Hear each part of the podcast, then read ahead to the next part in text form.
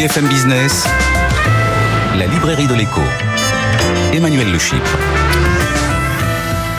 Bienvenue dans la librairie de l'écho, l'émission de BFM Business qui vous offre chaque semaine le meilleur de la littérature économique. Alors évidemment, pas d'émission sur les livres sans auteur, ils seront nos invités dans la première partie de l'émission.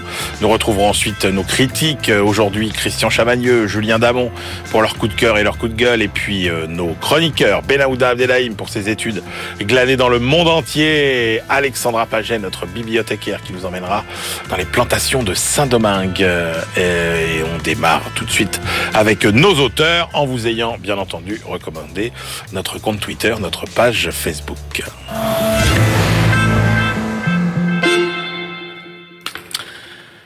C'est la révolution de nos modes de vie que nous mettons en perspective aujourd'hui dans la librairie de l'écho. Celle en cours qui est en train de rééquilibrer, voire de renverser euh, les rapports de force entre la capitale et les métropoles d'un côté, les provinces de l'autre. Et puis, euh, rééquilibrage à venir, ou bien renversement de perspective à venir, pour aller conquérir la sobriété heureuse qui nous permettra de relever le défi climatique sans pour autant revenir au mode de vie du 19e siècle, sacrée équation. Nos deux invités du jour, Jérôme Batou, bonjour. Bonjour.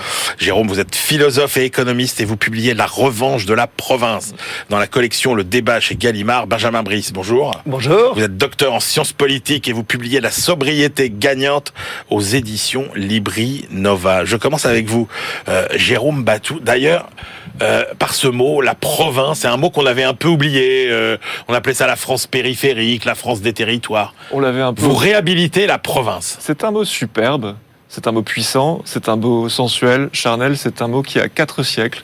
Et c'est un mot qui veut dire quelque chose. Alors justement, qu'est-ce que vous mettez, vous précisément, derrière le mot euh, province?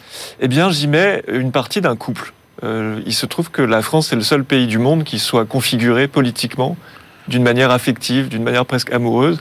Louis XIV a institué comme ça la province et la capitale, Paris, et euh, a rangé un mariage dont ensuite de l'amour est né, des jalousies, des moqueries, mais un couple Paris-Province qui s'est révélé extraordinairement fécond et utile à la nation depuis quatre siècles. Alors les rapports, de, enfin les les influences ont été euh, quand même assez euh, variables. C'est-à-dire que euh, vous expliquez très bien, par exemple, euh, jusque dans les années 30-40, c'est la province qui alimente Paris. Le mariage, le mariage a été pour l'essentiel des quatre siècles au bénéfice de Paris, dans le sens où Paris était presque 100% dépendant de sa province. Ouais. Il y trouvait son alimentation, ses manufactures, absolument tout. Et en effet, euh, on pouvait dire que Paris euh, éblouissait pendant que la province produisait. C'était quand même un peu, un peu déséquilibré. Et alors après, quelle ingratitude et oui, parfois. Quelle ingratitude, parfois, parce que vous expliquez très bien que finalement, quand, euh, quand, quand, la, quand la France est ouverte au monde, en gros, Paris a joué sa carte tout seul, est parti à la conquête du monde et a délaissé complètement la province. Oui, j'utilise même une métaphore, je dis que Paris a largué la province. Paris a largué sa vieille compagne ouais. En disant, mais en fait, euh, on peut trouver mieux et moins cher, allons produire en Asie, allons produire en Afrique du Nord, allons produire en Europe de l'Est, et ce sera tout aussi bien. Je pense que euh, ce faisant, Paris n'a pas eu conscience de ce qu'il faisait. Il a eu un raisonnement par opportunité, ne comprenant pas qu'en fait cette relation était extraordinairement féconde pour le pays et que quitte à entrer dans la mondialisation, il valait mieux y entrer ensemble que les uns contre les autres. Et ça s'est pas passé comme ça. Alors après, vous dites bon, euh, euh, finalement, la province est construite un peu en négatif par rapport euh, à Paris, avec des complexes. La province c'était un peu tout ce qu'il n'y avait pas euh, à Paris, en, fait. Et puis vous dites, il y a eu deux événements. Alors je caricature. Hein, il y a deux événements qui ont provoqué une espèce de de, de réveil de la fierté provinciale. Un quasi euh, anecdotique, c'est le film euh, Bienvenue chez les Ch'tis, et puis le Covid. Oui, alors je ne place pas exactement les deux phénomènes. Je, je sais bien, mais vous dites, il y, a eu, il y a eu quand même ce phénomène, plus le Covid, qui est là, finalement, ça a été un tournant pour ce que vous appelez la fierté provinciale. Oui, en fait, ça, ça, ça, travaille depuis un petit moment. À partir du moment où c'est un révélateur, vous dites, un révélateur de tendance qui était déjà à l'œuvre. Oui, et le point de départ de la tendance, en réalité, c'est le largage de la province par Paris. À partir du moment où la province s'est trouvée larguée, elle a refusé d'être rayée de la carte. Elle s'est organisée pour faire face, même s'il y a eu des dégâts considérables. Et à partir de ce moment-là, elle a songé qu'elle pouvait aussi faire sans Paris.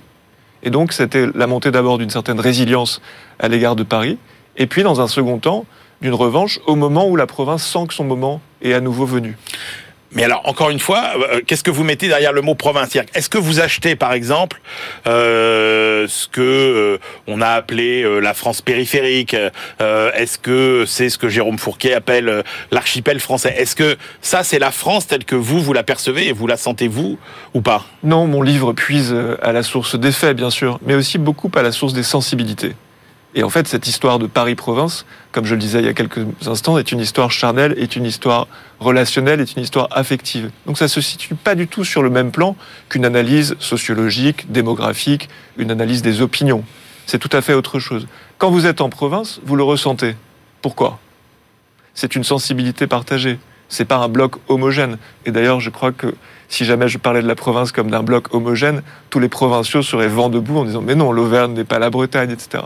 Et pour autant, il y a une sensibilité en commun dans tout ça. Ce que je veux dire par là, c'est que la France a été un pays très difficile à unir historiquement. Et on sait à quel point c'est un pays qui, se, qui est toujours capable de se diviser à tout moment. Et en fait, les souverains de ce pays ont à un moment donné institutionnalisé une division entre Paris et la province dans le but justement de provoquer une sorte d'union.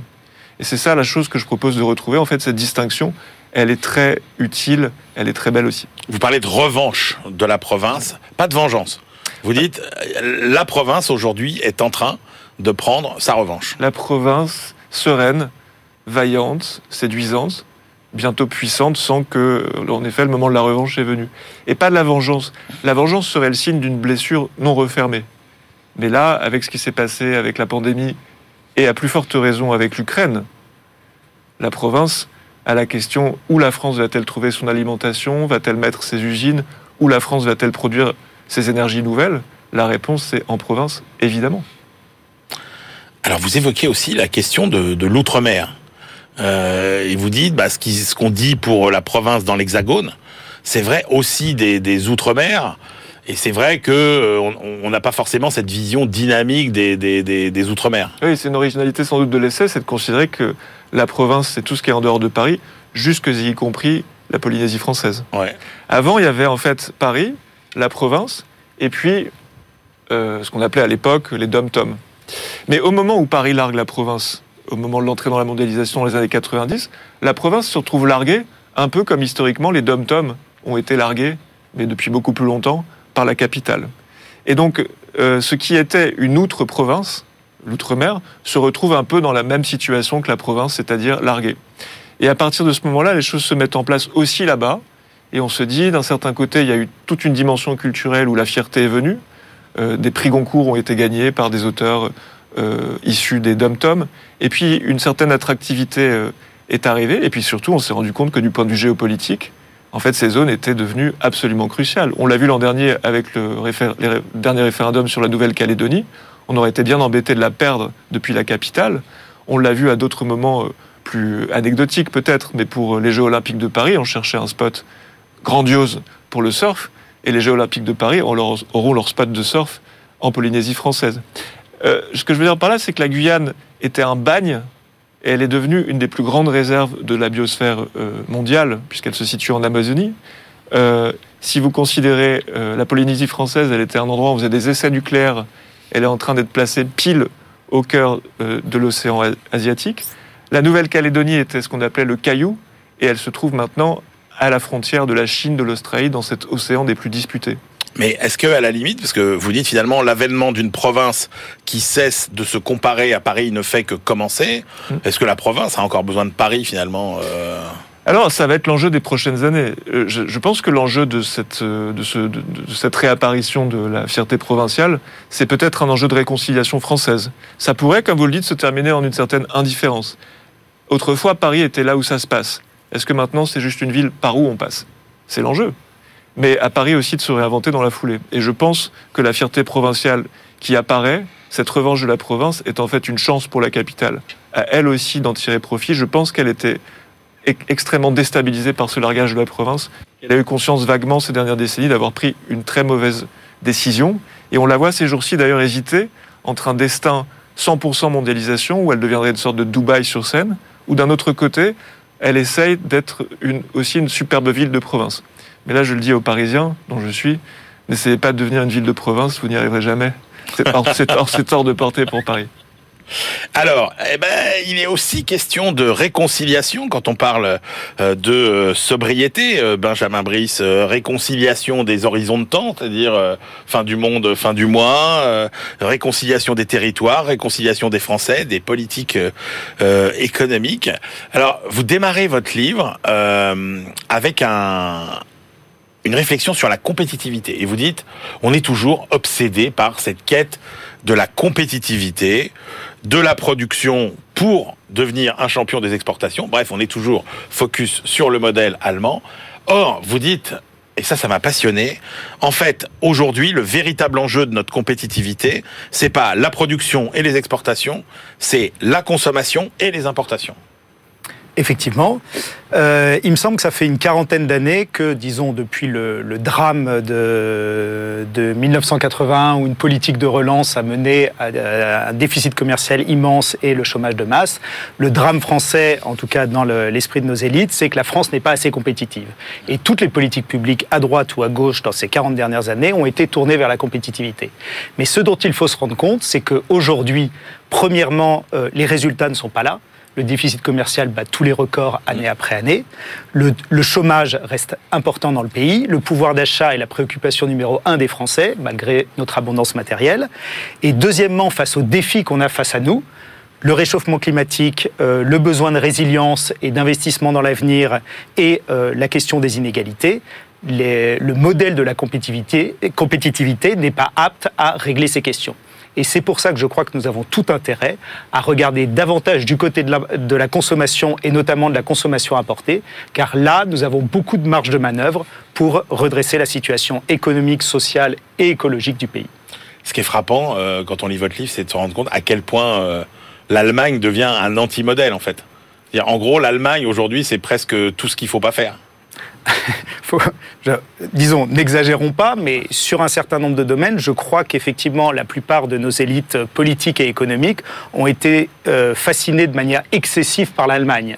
L'Allemagne a un modèle qui n'est d'abord pas du tout généralisable, un excédent commercial qui se fait quand même au détriment de la plupart euh, de ses voisins, et plus particulièrement de la France, car je rappelle que la France, parmi les grands pays européens, est le seul pays euh, de l'Union européenne en déficit commercial. Tous les autres pays sont en excédent commercial, ce qui fait qu'on a des intérêts divergents et c'est notamment dû euh, à la situation allemande. Et deuxièmement, l'Allemagne a décidé euh, de s'internationaliser énormément pour ses exportations industrielles, mais ce qui l'a mis dans une situation de dépendance énorme vis-à-vis -vis de la Russie pour les matières premières et le gaz, et encore vis-à-vis de la Chine pour euh, ses exportations et ses importations de euh, consommation intermédiaire. Alors, ce qui est intéressant, c'est que vous expliquez votre démarche dans le livre. Vous dites en fait, euh, vous, moi, j'étais pas parti pour faire un livre sur la sobriété. Vous êtes parti des difficultés de l'économie française et la conclusion à laquelle vous aboutissez, c'est qu'effectivement, pour résoudre un peu tous les problèmes que vous avez euh, évoqués, eh ben, la solution, c'est la sobriété sachant que j'aimerais bien que vous nous expliquiez ce que vous mettez précisément derrière ce mot. Alors, le mot sobriété euh, dans le livre, parce que c'est la, définition qui s'est imposée dans le débat public, c'est réduire notre consommation de euh, ressources, en quelque sorte, c'est-à-dire de matière euh, et d'énergie. Au sens, disons, le plus étroit du terme, ou plus strict, c'est une modification des comportements pour euh, atteindre ça. Mais là, dans le livre, c'est la modification des comportements, mais aussi l'efficacité énergétique, euh, les nouvelles technologies, etc. Donc, réduire la consommation. ce qu'il faut bien comprendre, c'est qu'aujourd'hui, collectivement, nous vivons au-dessus de nos moyens. Là-dessus, je crois que tout le monde peut être d'accord. D'un point de vue écologique, c'est clair, et la sobriété est une, d'un point de vue financier aussi. Mais d'un point de vue économique, au lieu de se focaliser en permanence sur le déficit public, ce qui me paraît euh, problématique pour la France, c'est que nous vivons au-dessus de nos moyens du point de vue commercial. Notre déficit commercial s'accroît sans cesse. Et là, il y a une opportunité avec la sobriété et la relocalisation d'activités industrielles de euh, faire euh, converger les deux pour vivre à nouveau à la hauteur de nos moyens dans ce domaine. Et la convergence vient du fait que la relocalisation industrielle permet, grâce à l'électricité bas carbone, grâce aux normes environnementales françaises, de produire de manière avec moins d'impact environnemental, mais surtout le surcoût de la production française, lié à nos normes sociales, etc., peut être absorbé par un effort de sobriété. Sobriété, relocalisation industrielle devraient être prises ensemble, et je crois qu'aujourd'hui, le gouvernement n'a pas vraiment ça en tête. Alors, vous me voyez venir, c'est-à-dire que... Euh, non, pas du tout. si, si, si, vous allez très bien voir ce que je veux dire. Si je vous dis, si vous dites sobriété, moi je pense tout de suite euh, privation, euh, euh, retour à des pratiques et à des modes de vie d'il y a d'il y a 50 ans. Enfin bref, il va falloir serrer la ceinture. Est-ce que vous pouvez me vendre une, une sobriété heureuse? Alors. Est-ce qu'il va y avoir des efforts de consommation? Oui. La question, c'est comment est-ce qu'on répartit ça et quel impact ça va avoir? Pour prendre un exemple simple, si un cadre donc, qui a les moyens, au lieu d'acheter trois t-shirts à 13 euros venus de Chine, acheter un euro made in, euh, un t-shirt pardon made in France à 39 euros en France, c'est un gros effort de sobriété. Il achète trois fois moins de t-shirts. Mais pour l'économie française, c'est plus d'emplois, plus de recettes fiscales et beaucoup moins d'émissions de gaz à effet de serre. C'est un effort de sobriété, disons, matériel, c'est sûr, mais on peut tout à fait s'y retrouver avec les gains de qualité et avec les gains économiques qui vont nous permettre d'investir enfin dans euh, les, toutes les dépenses d'avenir sur lesquelles nous n'investissons pas assez aujourd'hui. Ce qui est important, c'est que euh, ce que vous expliquez dans ce mécanisme-là, c'est qu'il y a moins de production, donc moins de ponction finalement sur la planète, moins d'émissions de CO2, etc. Mais de l'autre côté, il y a un bien-être identique, voire supérieur. C'est ça, c'est ça. C'est-à-dire qu'en gros, si votre t-shirt, en gros, fait en France, il dure trois fois plus longtemps que euh, les euh, que chaque t-shirt fait en Asie, au final, pour mon bien-être, ça aurait été exactement la même chose. Bah, ce qu'il faut bien comprendre, c'est que notre abondance matérielle n'a pas apporté beaucoup de bien-être. Il y a une étude de l'INSEE qui montre qu'en 40 ans, le pourcentage de Français déclarant être contraints sur leurs dépenses a doublé.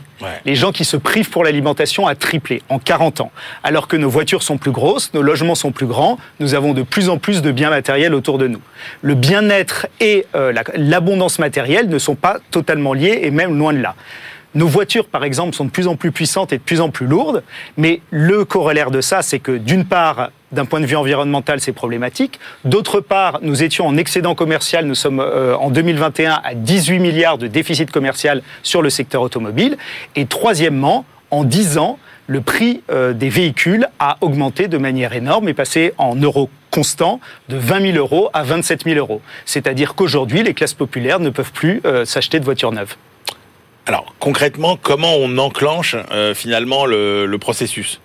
Euh, quel, euh, à, qui revient la responsabilité d'envoyer les signaux? Est-ce que c'est les, les, signaux pris Est-ce que c'est les signaux réglementaires? Est-ce que que fait l'État dans, dans, dans cette réorientation de nos modes de consommation?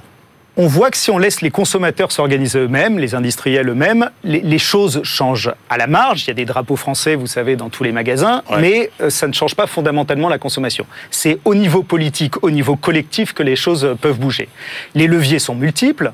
Il y a euh, l'étiquetage, il y a la fiscalité, il y a des réglementations, etc. Mais ne serait-ce que la parole publique. Aujourd'hui, le gouvernement nous parle de sobriété, mais ne relie pas du tout ça disons, aux enjeux, par exemple, de déficit commercial, aux enjeux euh, de pouvoir d'achat des ménages, etc., etc. Il y a un enjeu de compréhension de la part de nos gouvernants que la sobriété peut être une porte d'entrée pour justement régler tous les problèmes, toutes les difficultés qui sont accumulées en France depuis quand même euh, beaucoup d'années l'idée, euh, vous en conviendrez, qui est difficile à faire comprendre, c'est que la productivité, qui a quand même été le, enfin, le moteur du, du, du progrès euh, euh humain euh, au, au, fil des siècles, euh, qu'est-ce que ça devient? Est-ce qu'il faut est-ce, qu'on peut penser à une productivité négative? J'ai envie de dire, c'est un thème qu'on a entendu, c'est un terme qu'on a entendu chez certains écologistes, etc. Est-ce que c'est pas une absurdité? Parce qu'en gros, on peut pas s'en sortir. Enfin, productivité négative, moi je comprends finalement produire moins avec plus, ce qui on, on peut pas y arriver comme ça. Alors, c'est une question peu compliquée. Il faudrait voir dans les, dans les différents domaines.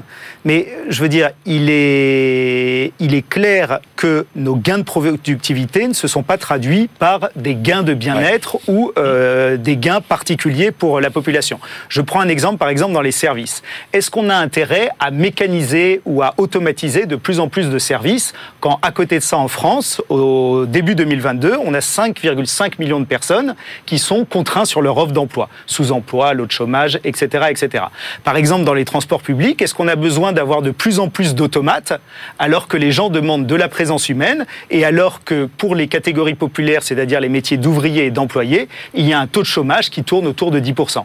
Il y a des choix de société à faire et je crois que le critère de la productivité n'est pas toujours le bon indicateur. Ça peut l'être dans certains domaines, notamment les do- domaines industriels sur lesquels il y a des enjeux de compétitivité vis-à-vis du reste du monde. Mais dans le domaine des services non délocalisables, est-ce qu'on a intérêt à avoir un chômage de masse d'un côté et de l'autre côté une automatisation qui a quand même des conséquences, c'est-à-dire plus d'impacts euh, environnementaux et plus de déficit commercial? Parce que l'automatisation derrière ça, c'est quand même l'importation euh, de combustibles fossiles et euh, de machines qu'en général nous ne produisons plus nous-mêmes. Il y a un enjeu aussi autour de, quand même, dans le débat, il y a toujours qui fait les efforts. Euh, Il y a un gros enjeu autour de, la répartition, finalement, toujours dans ce, même dans ce nouveau modèle de, sobriété. Ah, je crois que c'est même l'enjeu majeur et c'est l'enjeu politique majeur de toute façon. Dans mon livre, j'essaye euh, de, détailler ça. L'enjeu principal, c'est de savoir comment va se répartir l'effort. Et aujourd'hui, la préoccupation numéro un des Français, c'est le pouvoir d'achat. Pourquoi? Parce qu'on a d'un côté un, un- disons des salaires, des rémunérations qui stagnent, la croissance est presque plus là. De l'autre côté, des dépenses contraintes qui augmentent, notamment le logement qui pèse de plus en plus lourd à cause des délocalisations et du fait que la valeur ajoutée se concentre euh, dans les métropoles, comme on, on le disait tout à l'heure. Et euh, la troisième chose, c'est que les normes de consommation, ce que la société nous pousse à consommer, coûtent de plus en plus cher.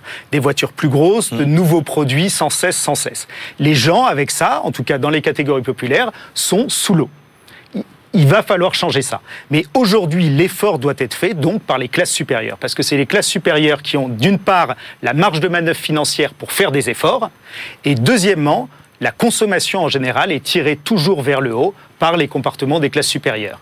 Si nous avons changé nos modes de consommation sur la voiture et dans beaucoup d'autres domaines, c'est parce que les classes supérieures ont commencé à s'y mettre et euh, les autres classes sociales ont suivi.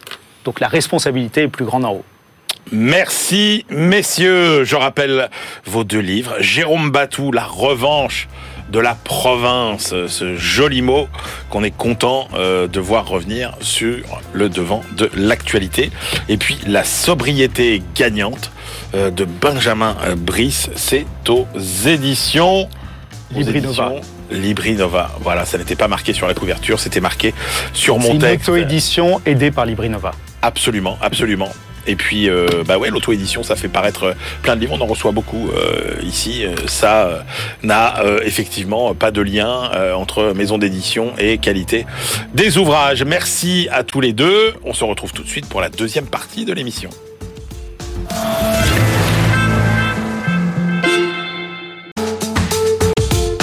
BFM Business, la librairie de l'écho. Emmanuel Le Chypre. On se retrouve pour la deuxième partie de cette librairie de l'écho. Nous la clôturerons comme de coutume avec nos chroniqueurs Benahouda Abdelhaim euh, pour euh, sa moisson d'études du monde entier et puis Alexandra euh, Paget qui sera aujourd'hui notre bibliothécaire pour nous parler d'histoire. Mais tout de suite, on retrouve nos critiques à ma gauche, Christian Chavagneux, éditorialiste et critique à Alternatives économiques et, puis à ma droite, Julien Damon, aujourd'hui enseignant euh, à Sciences Po, notamment Julien, et puis critique aussi pour euh, le quotidien Les Échos. On commence avec votre choix, Christian Chavagneux, le livre de Dominique Méda et Florence Janicatrice. Faut-il attendre la croissance? C'est à la documentation française. Donc en poche, c'est une euh, réédition. Hein, Deuxième édition, Deuxième édition. mise à jour, corrigée avec euh, tout ce qu'il y a de nouveau. Donc c'est vraiment un nouveau livre en fait. Édition 2016. Ouais, voilà, c'est vraiment un nouveau livre. Bon, les, les, deux autrices sont quand même connues pour Ouais. euh, pour la qualité de leur travail. Bien Donc sûr. en plus sur le thème de la croissance, bon, c'est tout de suite c'est un livre qui qui intéresse. Euh, moi, j'ai l'impression qu'il y a deux livres en fait. Il y a les premiers chapitres qui sont vraiment très à plat, très pédagogiques sur euh, la croissance d'où ça vient, Ouais. comment est-ce qu'on la mesure, bon des choses qu'on qu'on C'est connaît un peu déjà. la collection qui exige ça. C'est un peu les collections qui exigent ça, très Ouais. pédago euh, pour pour le grand public, au-delà des étudiants, hein, pour le pour le grand public. Euh, Il y a tout le débat sur la productivité. Pourquoi est-ce que la productivité est devenue le graal des économistes Et puis il y a tous ces débats, vous savez, sur il y a un ralentissement de la productivité depuis déjà quelques décennies. Ouais. Alors il y a les Robert Gordon, Daniel Cohen en France qui disent bah oui ça va durer très longtemps. Puis en face il y a ceux qu'on appelle les technoptimistes, les Richardson, les McAfee, les Joël Mokir, etc. qui nous disent non mais on est à l'aube d'une explosion de la productivité. Vous allez voir. Donc les deux autrices reprennent les éléments du débat, nous présentent les éléments de, ce débat sur la productivité. Et puis un, un autre chapitre pédagogique sur le lien entre les questions sociales et les questions environnementales, parce que maintenant euh, les études sont bien établies. On voit bien que dans les pays où il y a le plus d'inégalités, ce sont aussi, aussi les pays qui protègent le moins bien l'environnement. Tout ça, c'est la partie pédago, je dirais, La question d'après, c'est si on dit bah, vraiment notre modèle de consommation et de production détruit la planète, qu'est-ce qu'on fait? Et là, on rentre dans des chapitres un petit peu plus costauds et plus intéressants. Euh, non pas que les premiers soient pas intéressants, mais ils sont plus à plat, plus, plus pédagogues. Et là, première réponse, la croissance verte. Avec l'innovation technologique, on va pouvoir produire autant, mais émettre moins. Oui, mais attention, nous disent les, les deux autres. Et si on veut vraiment protéger l'environnement et la planète, faut pas émettre moins. Faut, enfin, faut pas émettre moins compte tenu d'un niveau de production. Faut baisser les émissions de CO2. Là, avec l'innovation technologique, on peut au mieux euh, toujours produire et émettre moins de CO2, ou bien dans un secteur, dans un pays, on peut vraiment produire pareil en émettant beaucoup moins, mais dans tous les secteurs et dans tous les pays, c'est pas possible. Si vous prenez la production plus la consommation Ouais. plus les importations, les, le découplage, il peut pas être absolu entre notre modèle économique et les émissions de gaz à effet de serre. Donc, il faut aller plus loin. Plus loin, c'est quoi? Et là, c'est les deux derniers chapitres. Moi, je trouve très très excitant parce que c'est la première fois que je trouve un bouquin. Vous savez, on dit, bah, il faut changer de modèle économique. Ouais, d'accord, ok. Il faut taxer les super profits aussi. La question, c'est comment on fait concrètement. Et là, il faut changer de modèle économique. Comment on fait concrètement? Et là, on a les premières pistes. On a l'ébauche d'une réflexion. Il n'y a pas toutes les réponses. hein. Il y a l'ébauche d'une réflexion sur comment on fait. L'emploi, paradoxalement. Maintenant, toutes les études montrent que passer des emprunts, des emplois bruns à des emplois verts, ça euh, crée de manière nette des emplois. Donc, on aura plus d'emplois si on place plus au vert. Ok, mais bien évidemment, la question clé, c'est la transition. Eh oui. Qu'est-ce qu'on fait des gens qui étaient dans le brun Est-ce qu'ils vont pouvoir travailler dans le vert tout de suite? Et là, c'est quelle formation Euh, C'est euh, comment on finance la formation? Est-ce que taxer les riches, ça suffit, par exemple, pour, euh, pour la formation? Est-ce que Pôle emploi, en attendant de retrouver un, travail, ça va? Ou est-ce qu'il faut aller jusqu'à la garantie publique d'emploi? Ce que les deux autrices suggèrent. Et puis, dernier chapitre, c'est ce qui fait le plus bondir les économistes. Il faut rompre avec le dogme de la productivité. Alors pour un économiste, dire faut faut arrêter les gains de productivité, c'est un peu difficile à comprendre. On se dit mais ah, si c'est moins productif, c'est plus cher. Alors peut-être qu'on fait des produits de meilleure qualité plus cher mais de meilleure qualité. Donc c'est pas c'est pas qu'il y a de l'inflation c'est qu'on change de produit. On avait des produits polluants pas chers. Maintenant on a des produits plus chers mais pas polluants. Donc on a quand même gagné. Est-ce qu'il faut aller euh, ju- jusque là donc on a tous ces débats qui sont bien ouverts euh, sur euh, la façon dont on peut mettre en œuvre un nouveau modèle économique, elles veulent aussi moins de mondialisation. Mais jusqu'où? Pour faire des éoliennes, il faut des terres rares qui sont produites en Chine euh, dans des conditions euh, sociales et environnementales désastreuses. On arrête de les, de les importer ou pas? Donc voilà, ça pose plein de bonnes questions sur il faut changer de modèle. Concrètement, ça veut dire quoi? Donc on a de la pédagogie pour bien comprendre et euh, de la politique pour Et aller plus pistes. loin et des pistes. Moi, j'ai trouvé cet ouvrage formidable. Julien Damon, Alors, J'ai été un tout petit peu moins convaincu que Christian. J'ai beaucoup aimé certains aspects didactiques du propos, notamment pour les différences entre croissance verte ce qu'elles appellent aussi Oui. croissance brune. Là, on est face à un exposé de parfaite qualité.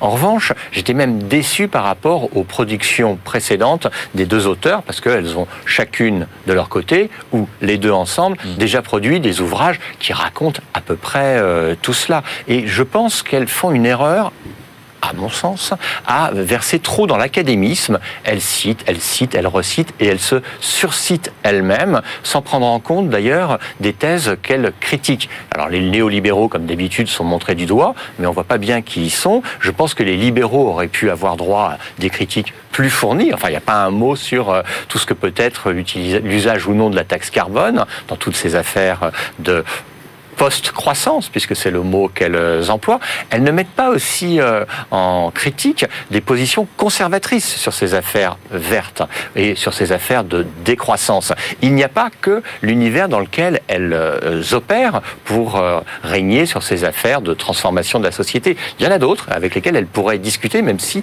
certains fondamentaux idéologiques sont pas les mêmes que les leurs. Je continue dans mes petites critiques. J'ai trouvé que le passage sur les nouveaux indicateurs de, de richesse, bah, qui est un sujet un peu récurrent, euh, dont on a pu se gosser en parlant anciennement du bonheur intérieur brut. Alors, toutes leurs euh, approches de description du contenu difficile de construction euh, du PIB sont tout à fait valables, mais elles n'aboutissent pas à ce qu'elles avaient déjà réalisé auparavant, c'est-à-dire à des tableaux relativement clairs. Donc, en un mot, j'ai trouvé ça un rien euh, décevant et je trouve que elles auraient pu baptiser cela la post-croissance plutôt que de baptiser ça faut-il attendre la croissance et aller dans le détail plutôt de ce que Christian a pu évoquer, c'est-à-dire de leurs nouvelles pistes concrètes plutôt que de taper du poing sur la table pour dire il faut changer de modèle. Leurs nouvelles pistes concrètes, tout de même, dernière petite critique, vous voyez que c'est vrai que j'ai pas été parfaitement euh, convaincu, ça reste des, des pistes ouvertes depuis très longtemps, je les caricature. Hein.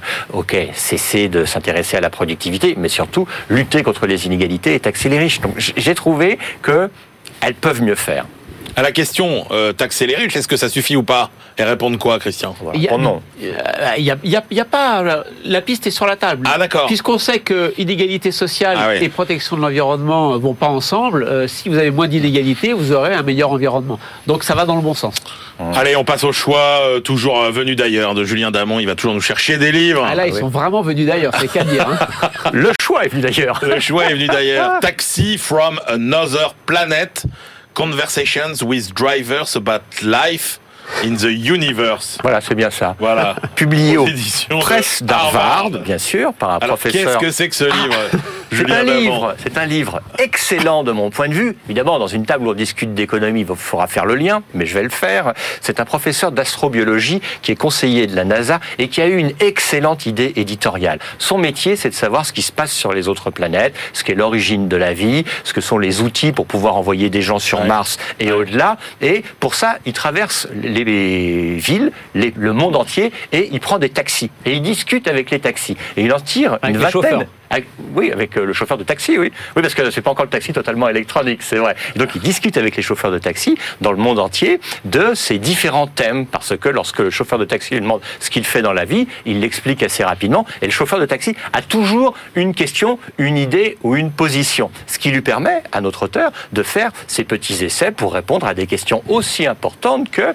est-ce qu'il est légitime de payer des impôts pour euh, euh, financer la recherche spatiale? Oui, oui, je, je, je- c'est conclusion. Euh, Christian euh, verra cela. Je trouve que, bien entendu, nous avons là un ouvrage de scientifique sur son domaine. Nous avons, je trouve, un exposé des connaissances assez fascinantes sur ce petit taxi bleu sur lequel nous nous trouvons, qui est la planète Terre, lancé à 30 km secondes autour euh, du Soleil. Nous avons des synthèses sur euh, ce qui se passe dans l'univers, les origines de l'univers, sans métaphysique, et je trouve cela extrêmement clair. Du point de vue des économistes, je dirais deux choses. Un, ce que légitime fortement un ouvrage de ce type au grand public, c'est de dire, ben voilà, euh, pour lutter contre les problèmes environnementaux, même si c'est peut-être à très long terme, il nous parle d'une humanité qui pourrait être euh, euh, sur plusieurs planètes, pluriplanétaires, à long terme, mais dans l'actualité, vous avez peut-être vu que les, les, les- les spécialistes qui nous protègent ont envoyé sur une météorite qui risque de nous tomber dessus des charges afin de euh, faire dévier cette euh, euh, météorite. Et donc, je trouve que quand on parle d'environnement en général, quand on parle de plein de sujets, il est bon de sortir son nez de sa seule planète et cet ouvrage nous le permet. La dernière chose pour les économistes, c'est que je pense qu'on pourrait faire le même ouvrage en ayant des économistes qui discuteraient avec les chauffeurs de taxi de leurs grandes questions et on en tirerait un ouvrage de, de qualité. Christian Chavagneux, face à cet ovni. Ah, c'est un petit ovni. C'est, c'est, euh, je, je vais vous dire, le fond de ma pensée, je suis un peu en colère en fait, de m'avoir fait perdre autant de temps sur, sur- sur ce livre, qui dans la librairie de la science aurait très bien trouvé sa place, mais qui ici, je vois pas. La question de fond sous les dehors, je- le monsieur est sûrement, l'auteur est sûrement un très grand scientifique, mais la question de fond qui pose, c'est est-ce qu'il y a des, est-ce qu'il y a, euh, des extraterrestres? Dans le reste de la planète Ah, ça c'est une question qui peut nous qui est dans le reste de, de l'univers. Alors, ça peut nous intéresser avec les copains au, euh, au moment de Noël, parce que Noël approche. Mais franchement, qu'est-ce que ça vient faire là Euh, De m'avoir fait perdre autant de temps sur. Mm. euh, mais et, et s'il y en a, est-ce qu'ils nous observent? Et puis, si des fois il y en a, est-ce que si on se rencontrait, est-ce qu'on arriverait à se parler ensemble? Vous voyez le genre, le genre de questions. Et oui, Mais je vous pas rassure des tout de suite. secondes. Je vous mais oui, mais qui n'ont rien à voir avec les débats économiques. Je suis désolé, Mm. ça, c'est c'est très intéressant pour un dîner entre copains et on s'amuse beaucoup et en famille Mm. on parle souvent.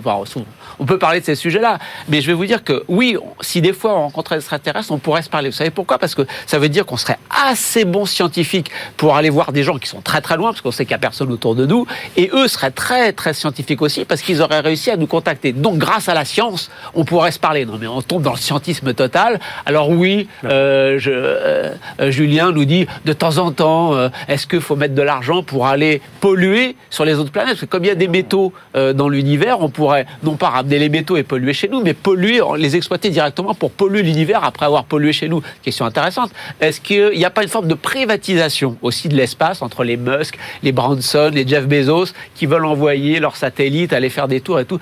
La privatisation, je vous dis ça, c'est un paragraphe ou deux. Hein. Il y avait plein de questions à tirer sur le plan économique, mais le monsieur, on peut pas lui reprocher, il n'est pas économiste, donc les questions économiques, de temps en temps vous avez deux paragraphes, mais ça n'a rien à voir avec le propos de la librairie de l'écho. Ça n'intéressera pas du tout les gens qui s'intéressent à l'économie.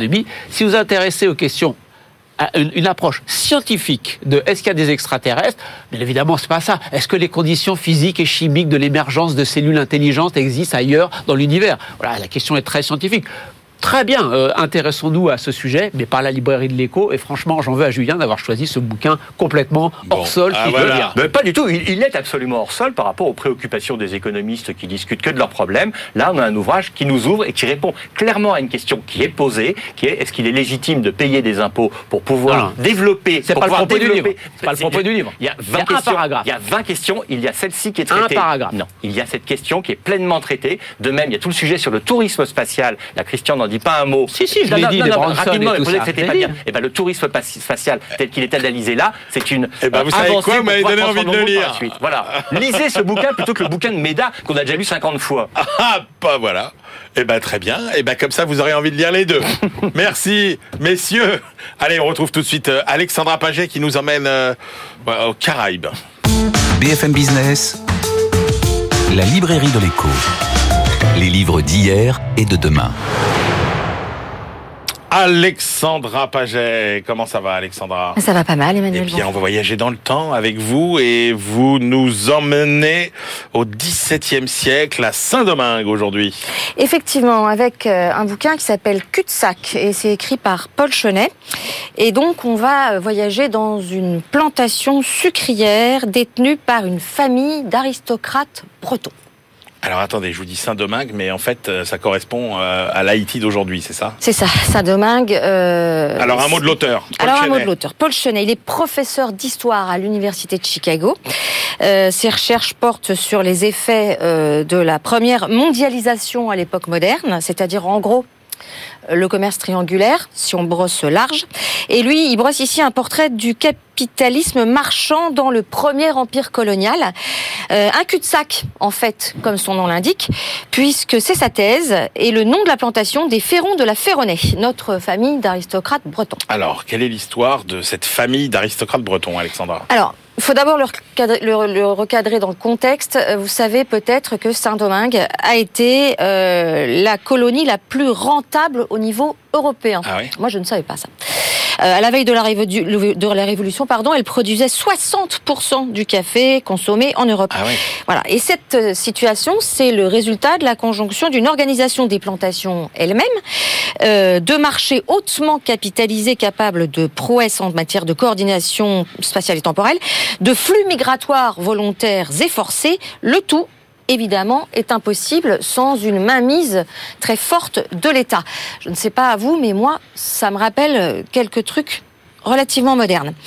Et toutes les fois que ces forces sont convergées, donc comme à cul-de-sac, comme sur cette plantation à Saint-Domingue, elles ont aussi produit la violence, la volatilité économique et la fragilité sociale pour lesquelles Saint-Domingue justement était tristement célèbre. L'histoire de la plantation des ferrons de la Ferronnaie s'inscrit dans cette perspective et dans l'essor des fortunes marchandes aux dépens des richesses foncières, c'est-à-dire tout ce qui se passe au XVIIe siècle avec Louis XIV, le commerce triangulaire, etc. etc. Et cette, cette noblesse bretonne, euh, au départ, elle est, elle est pauvre en fait. Alors, il faut savoir que les Ferrons de la Ferronnière et c'est de la pardon, et c'est et c'est c'est leur histoire qu'on raconte dans ce fi- dans ce film, pardon, dans ce livre. Mais c'est comme un film, c'est c'est c'est même un roman. En fait, euh, ils sont effectivement des Bretons dont euh, donc en fait la c'est la région où il y a la plus ancienne noblesse de France, dit-on, mais c'est aussi la plus désargentée, effectivement. Ça veut dire que les cadets de famille attendent euh, et croupissent en attendant, euh, ben, on ne sait pas quoi. D'ailleurs, un, un, un breton euh, fameux hein, disait chevalier haut et puissant, seigneur d'un colombier, d'une crapaudière et d'une garenne. C'est Chateaubriand qui Et parle donc- comme ça. Et donc ils partent. Et donc, ils et partent. vont notamment Et ils vont notamment Euh, dans les plantations. Mais à Saint-Domingue. Voilà, à Saint-Domingue. Mais alors c'est pourquoi c'est un cul-de-sac? Alors pourquoi c'est un cul-de-sac Bah, Tout bêtement parce que euh, cette exploitation, euh, cette industrie en fait, qui est énorme à l'époque, hein, ça brasse un, un argent fou. Le problème c'est que c'est bâti sur quoi, à votre avis? Tout bêtement sur l'exploitation des hommes, des esclaves en fait. Donc de la main d'œuvre gratuite et euh, dans les conditions qu'on sait.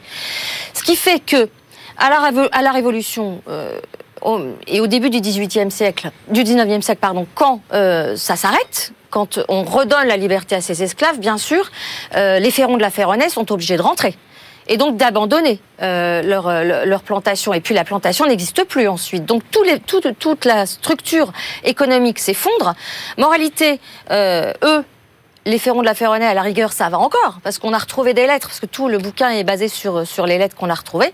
Eux, euh, ils, reçoivent de l'argent pour les indemniser de ça. Mais Haïti est resté ce qu'il est, ce qu'il est aujourd'hui, c'est-à-dire le pays le plus pauvre du monde. Voilà, c'était euh, cul-de-sac de Paul Chenet, l'histoire d'une plantation et bien plus encore. Merci beaucoup Alexandra. Allez, bah, continuons à voyager dans le monde avec euh, Benahouda Abdelhaim, notre globe-trotteur. BFM Business, la librairie de l'écho. Les livres d'ailleurs. Bonjour Benahouda. Bonjour. Allez, on commence notre tour du monde hebdomadaire par la Suède. Vous nous présentez la droite radicale populiste suédoise. Outsider euh, économique, mais insider euh, politique. Alors les termes en, en anglais, euh, il n'y a pas mieux pour décrire vraiment cette situation. Euh, C'est une parution peu avant le succès électoral euh, en septembre des démocrates euh, de Suède. Euh, Le parti le plus à droite au Parlement euh, se trouve à présent à la tête d'un bloc conservateur devenu majoritaire. Euh, L'objet de cette recherche académique par euh, une équipe d'économistes suédois et sud-américains euh, n'est pas de déterminer à quel degré exact un élu SD, donc démocrate suédois, est euh, nationaliste, anti-immigration ou eurosceptique, mais de comparer son implantation politique en tant qu'insider avec le profil socio-économique euh, en tant qu'élu local à l'échelon des municipalités euh, en Suède. Alors la précision des microdonnées euh, statistiques suédoises euh, en la matière permet vraiment ce travail d'analyse extrêmement fin. Il en ressort que la proportion de représentants SD, d'élus SD, ayant des liens faibles avec le marché du travail et la famille nucléaire, donc la famille traditionnelle, papa, maman et les enfants, est nettement plus élevée par rapport à leurs homologues des autres partis. Les démocrates de Suède élus sont, euh, en, ou en tout cas étaient, hein, euh, moins susceptibles d'exercer un emploi stable. Ils risquent davantage de perdre leur travail. euh, leurs qualifications attestées sont inférieures en proportion euh, des autres partis. Ils ont perçu aussi davantage d'allocations chômage ou de euh, réinsertion de minima sociaux. Les écarts apparaissent très clairement, euh, y compris par rapport à la moyenne de la population, hein, pas, pas forcément des, des élus. Et puis il existe un autre décalage statistique frappant au regard des autres représentants municipaux et aussi de la population moyenne là aussi. Un ou une élue SD est plus souvent célibataire ou divorcé. Ses parents étaient davantage divorcés avant euh, ses 18 ans. Et puis le père était davantage euh, allocataire des minima sociaux et ou euh, en dehors du marché du travail euh, classique. Un élu local euh, SD euh, apparaît en cela plus souvent issu des groupes les plus vulnérables de, la société, les plus en marge également d'une structure familiale traditionnelle, encore une fois le père, la mère et les enfants. Quant à leur manière d'exercer le pouvoir à partir de ces facteurs sociaux, sociologiques, ça relèvera d'autres recherches. Direction le Brésil, Benahouda, pour euh, voir ce qui se passe dans l'enseignement supérieur. Inclusion interrompue, point d'interrogation. Alors la présidentielle euh, au Brésil euh, décide ce dimanche si le progressisme de Lula Inácio da Silva revient au pouvoir avec une forte réorientation des politiques économiques et sociales. Ce récent travail de professeur brésilien d'économie nous donne à voir avec le recul des nuances très intéressante, très instructive mhm. euh, sur les années au pouvoir de la gauche Lula. Euh, l'angle d'analyse est celui de l'accès à la population à l'enseignement supérieur et le profil des étudiants. À partir des données allant de 2001 à 2015. 2001-2015, alors Lula da Silva était à la tête de l'exécutif de 2003 à 2011 et puis euh, son bras droit, sa vice-présidente Dilma Rousseff jusqu'en 2016. Alors sous leur mandat, les Noirs ont davantage eu accès à l'université. Le pourcentage d'étudiants à faible revenu a a aussi progressé. Le nombre de ces jeunes nés en dehors des zones géographiques les plus prospères du Sud-Est a aussi augmenté toute une série, là on a de, paramètres, euh, montrent euh, une forme nouvelle de démocratisation raciale, euh, sociale, économique, territoriale de l'université brésilienne, jusqu'à ce que survienne en 2015. On est toujours sous la gauche, hein, rappelons-le, et toujours sous la présidence de Dilma Rousseff. Une phase tout à fait choc d'ajustement, d'ajustement budgétaire, coupe dans les dépenses publiques, révision des prix administrés, dévaluation de moitié en 2015 de la monnaie et hausse des taux d'intérêt. Et qu'est-ce que ça donne? Une rupture de tendance qui ressort nettement. Euh, les deux déciles les plus bas dans euh, l'échelle des revenus au Brésil vont moins euh, à l'université. La part des étudiants issus des 70% des foyers les moins dotés financièrement ralentit. Le nombre de noirs continue d'augmenter, mais plus au rythme d'auparavant. Et Ana Luisa Matos de Oliveira et ses co-auteurs constatent que l'amélioration de l'inclusion universitaire jusqu'à 2017 en a été réduite sans qu'il y ait de retour à la situation au début euh, des années 2000. Et on termine par le Japon, Benahouda. Alors avec une étude, je ne vous le cache pas, au titre qui me paraît assez euh, mystérieux.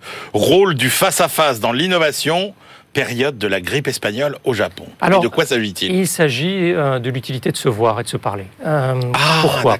Avec les périodes de confinement et de, de forte promotion du télétravail des années Covid, il a commencé à on a vu chacun ces, interrogations euh, partout euh, quant aux effets de la créativité personnelle euh, et collective. Alors, quatre chercheurs japonais ont travaillé ici sur une phase historique potentiellement comparable, 1918-1921, la pandémie de grippe espagnole qui a également affecté le Japon en trois vagues successives.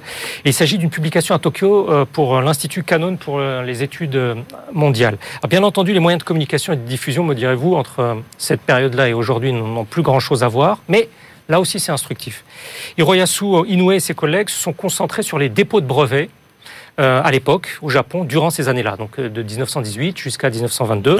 Euh, à partir de là, ils ont tenté d'évaluer l'impact de l'absence de contact direct sur l'innovation technologique, spécifiquement celle qui nécessite des interactions permanentes en face à face pour parvenir à une invention. Et il ressort de leur analyse que les dépôts de brevets, à l'époque, ont beaucoup diminué durant ces années-là de, de, grippe espagnole dans les champs relevant de cette nécessité, essentiellement les domaines d'avancement technologique d'alors, sachant aussi que le Japon, de cette époque, époque-là, euh, n'avait pas encore euh, été encore en, retrait en termes de, rattrapage industriel. Alors les premiers dépôts de brevets, euh, c'est très significatif, ont baissé. Autrement dit, ce sont les anciens innovateurs qui ont pris le dessus sur les nouveaux en proportion, et c'est une constatation très étayée. Et, en clair, les, les, premiers déposants de brevets commencent leur carrière d'inventeur en co-déposant. Et ils n'ont plus cette opportunité-là avec l'absence de ah face à face. Ce qui suggère que cette restriction des contacts physiques entre 1918 et 1921, euh, avec des collègues, avec des profils expérimentés, euh, au cours des, étapes premières préliminaires de la carrière, a restreint la possibilité de former de nouveaux eh inventeurs. Plus de plis, plus de pieds à l'étrier. Exactement. Et, ensuite, ces quatre chercheurs en, sont persuadés, même si les technologies actuelles de, communication peuvent compléter un, un défaut de face à face, cela peut affecter à moyen terme euh, l'activité d'innovation. Ça supposera bien entendu d'étudier cela de la même manière, euh, les, dépôts de brevets à partir de, de 2000. Eh bien, je crois qu'il y a eu quelques travaux faits dans des startups euh, israéliennes qui aboutissent exactement aux mêmes conclusions au moment du Covid. Merci beaucoup, Benahouda Abdelhaim. Allez, c'est l'heure de nos ultimes choix. BFM Business, la librairie de l'écho. Les livres de la dernière minute. Christian Chavagneux, quelle est votre dernière sélection pour aujourd'hui ah, Je m'excuse auprès de Julien, c'est un livre d'économie, donc vous voyez ma petite fermeture. euh, c'est un livre sur le Delaware. Vous savez que les États-Unis euh, euh, ont fortement contribué ces dernières années au fait de lutter contre les paradis fiscaux, sauf que leur crédibilité est un peu entamée par le fait qu'il y a plusieurs États chez eux, dont le Delaware, plus ancien, qui sont des paradis fiscaux. Le livre décrit de manière merveilleusement bien tout l'historique, pourquoi euh, vous avez un peu moins d'un million d'habitants dans ce territoire et un million six d'entreprises, euh, plus, plus d'entreprises évidemment qui ne sont pas présentes physiquement, sont juste là. Qu'est-ce qu'elles viennent chercher? Le fait que les droits de la propriété intellectuelle ne sont pas taxés. C'est pour ça que Moderna, par exemple, a, été mettre sa, filiale qui tient euh, les droits de propriété intellectuelle sur l'ARN messager, là pour ne pas avoir à payer d'impôts. C'est aussi un paradis juridique parce que si vous avez, si vous avez un problème ou si vous êtes en faillite, eh bien, vous avez une justice qui rend généralement des comptes rendus et des, solutions qui sont plus proches des dirigeants et, des actionnaires. Et vous avez un chapitre absolument fabuleux sur les avocats font la loi. Mais les avocats font vraiment la loi. Il y a une réunion chaque année d'avocats qui écrivent la loi du territoire. Julien Damon. Christian va être content. J'ai choisi un livre pour enfants et qui est signé par une économiste titulaire de ce prix dont on dit qu'il est le prix Nobel d'économie, Esther Duflo, qui a lancé une collection d'ouvrages illustrés. Une dizaine d'ouvrages vont sortir sur la réalité de la pauvreté dans le monde et des difficultés des enfants, en l'espèce, mais aussi de leurs parents, qui, confrontés euh, à la situation d'être démunis, doivent se débrouiller. Là, le premier qui a été dans mes mains présente la vie de deux jeunes. Ça n'est pas euh, distingué selon le, pays et la situation exacte dans laquelle ça peut se trouver, mais ça correspond quand même à la situation indienne pendant le Covid. Deux jeunes qui trouvent des boulots mal rémunérés en ville et puis qui arrivent tout de même à euh, s'en sortir progressivement. C'est très intéressant pour les enfants et il y a une petite partie pour Christian puisqu'il y a même des schémas qui nous expliquent ce que sont les pièges de pauvreté. Donc très intéressant pour les gens de 7 à 77 ans, même avant, même après. Merci messieurs, c'est la fin de cette librairie de l'écho. On se retrouve la semaine prochaine et d'ici là, bonne lecture.